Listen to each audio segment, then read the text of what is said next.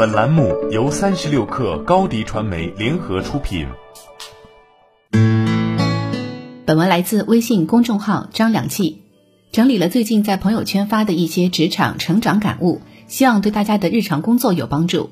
做事情一定要以最终结果为导向。当我们在做一件复杂的事情时，过程中遇到节外生枝的概率非常大。比如给客户做一份年度方案，集合整个 team 的六七个人的力量，大家都有自己的想法，都想往方案里加减东西。如果每个人的意见都考虑进去，这份方案一定会变得臃肿不堪，最后提报给客户的结果一定是失败的。这个时候就要有人站出来领导大家的思路，永远不要远离一线市场。前两天和一个刚升职的朋友聊天，他在二零一九年到处都是公司裁员的情况下，却逆势上升。从一家跨国公司的区域销售经理做到全国总经理，工资上涨不说，还拿到了公司的股票。他告诉我一条很重要的经验，叫永远不要远离一线。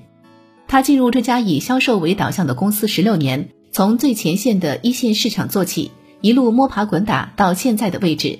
但他不像有的管理者那样做到高位了，就每天待在办公室里听下属的汇报 PPT，或者成天跟大老板开会。相反的。即使他做到区域销售总经理，也依然每周起码花一两天时间去公司下面的渠道去走访，了解市场和消费者的变化。他打开电脑给我看了一个工作记录簿，上面详细记录了公司每一年各线产品的销售情况、竞争对手的布局、上下游供应链的情况，以及媒介和市场传播渠道的变化。而这些信息全都是他要求下面的一线主管们整合给他的。光搜集和整理就要耗费巨大的精力，更不要说理解和分析了。但这样做的好处是，即使他坐在上海的办公室里，也对发生在新疆的事情了如指掌。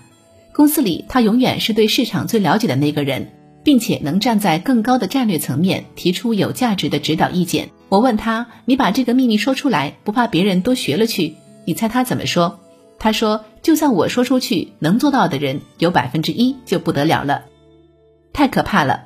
最简单的工作复盘方法是每周写邮件，这个习惯我坚持了好多年。良心推荐：当你面对的工作细碎庞杂，涉及到多方协作时，用下面这个方法非常有效。我每周一的时候都会要求下属按照下面这个表格，将自己手上的工作依次填写进去，然后发邮件给我。表格里面包括项目任务名称、项目截止时间、项目优先级、关键结果以及相关人员。其中关键结果和项目优先级最重要，前者是你对项目完成的量化指标，这个一定要写得清晰细致，让人一眼看到能想象出来最后项目做出来会是什么样子。优先级根据每个人的能力熟练度和项目截止日期来判定，重要程度按照 A、B、C 依次向下递减，这已经成为我团队的一个习惯，不仅方便我进行管理，也方便大家随时了解自己的工作量。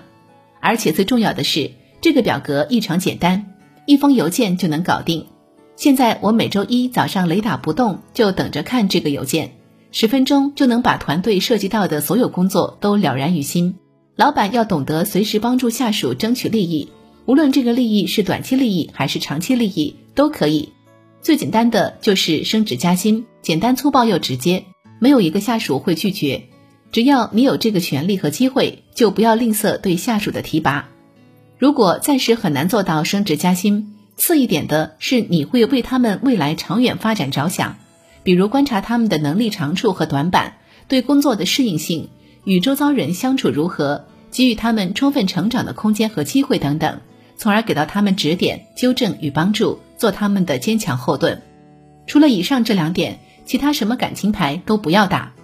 很多老板觉得和下属打成一片，天天一起吃饭，甚至称兄道弟，人家就会愿意为你卖命了。其实不然，大家都很聪明，来上班不是来交朋友的。没有共同利益作为底层基础，再泛滥的感情都不起作用。认清这一点，做老板其实并不会那么累。每一条都可以细细体会，希望对各位有所启迪。好了，本期节目就是这样，下期节目我们不见不散。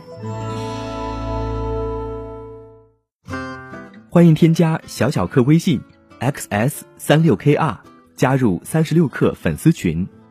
高迪传媒，我们制造影响力，商务合作。请关注新浪微博高迪传媒。